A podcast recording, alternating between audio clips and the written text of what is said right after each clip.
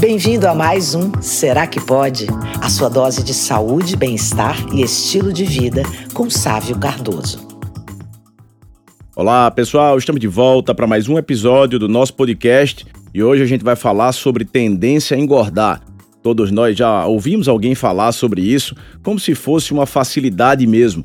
Normalmente são aquelas pessoas que brigam com a balança desde cedo que nem sequer conseguem calcular acertadamente há quantos anos o peso passou a ser uma preocupação real.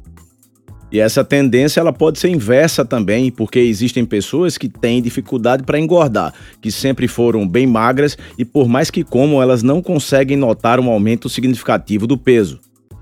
Claramente existe uma importante influência genética nisso, essas pessoas que aparentam ter uma tendência a serem obesas ou sofrerem com um sobrepeso mais importante, elas têm maior probabilidade de ter um conjunto de genes que são ligados à obesidade. Enquanto as pessoas mais magras naturalmente, elas não só parecem ter menos genes ligados à obesidade, como também têm alterações em regiões genéticas associadas à magreza. Agora, a ciência tem mostrado que não se trata somente de genética, e nem a genética é tão mandatória assim. Existem estudos mostrando que 40% da estrutura do corpo é definida geneticamente, enquanto outros 60% são influenciados pelo ambiente, ou seja, a maior parte nós temos maior domínio e pode ser controlada. Mesmo com a influência importante dos nossos genes, é possível mantermos o corpo saudável por meio de mudanças de hábitos. Existem pilares para manutenção da saúde e envelhecimento com qualidade, e eles são os mesmos para mantermos nosso corpo dentro dos padrões considerados aceitáveis de saúde. São coisas básicas, simples, como alimentação adequada, exercícios regulares e até um sono reparador, mas que mesmo assim as pessoas teimam, terminam não colocando em prática. Mas tem um ponto importante nessa relação entre a genética e os fatores ambientais a gente viu que, para nossa felicidade, a parte que podemos mudar, controlar, ela é a maior. Mas falamos também em cerca de 40% de influência genética, o que não é pouco não. Quem tem essa tendência, dentro desses 40%, vai ter que saber administrar muito bem durante toda a vida, porque essa tendência ela vai continuar, mesmo que se consiga utilizar a maior parte, aqueles 60%, para se sobrepor à questão genética. Não existe um tratamento ou um remédio específico que consiga transformar uma pessoa que tem tendência a engordar em uma pessoa que não tem mais essa tendência. Não funciona dessa forma.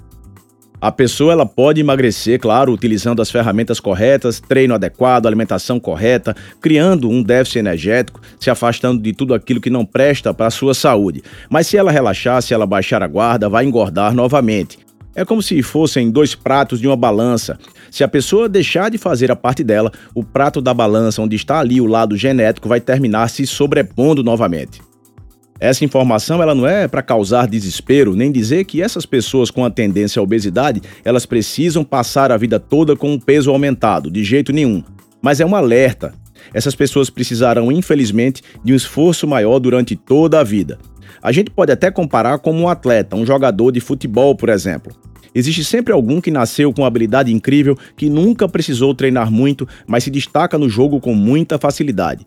Mas existe também aquele outro que nem é tão habilidoso, mas que se dedica, se esforça, treina duro e consegue se destacar da mesma forma. É por isso que sempre que se fala em mudança da composição corporal, seja emagrecer ou ganhar massa muscular, sempre que se fala em mudança verdadeira do estilo de vida, é imprescindível que haja mudança na cabeça, mudança de comportamento. E não adianta essa mudança ser momentânea, porque a gente já sabe o que termina acontecendo. Alguém perde 10 quilos depois de um certo período de esforço, mas diante do primeiro problema volta a cometer os erros anteriores, retoma o seu padrão de comportamento de antes e termina ganhando tudo novamente. Se você é desses que se enquadra no grupo daquelas pessoas que engordam com maior facilidade, a minha sugestão é que pare de reclamar da sua tendência genética e se agarre com a parte que lhe cabe para manter-se saudável e com o seu corpo em dia.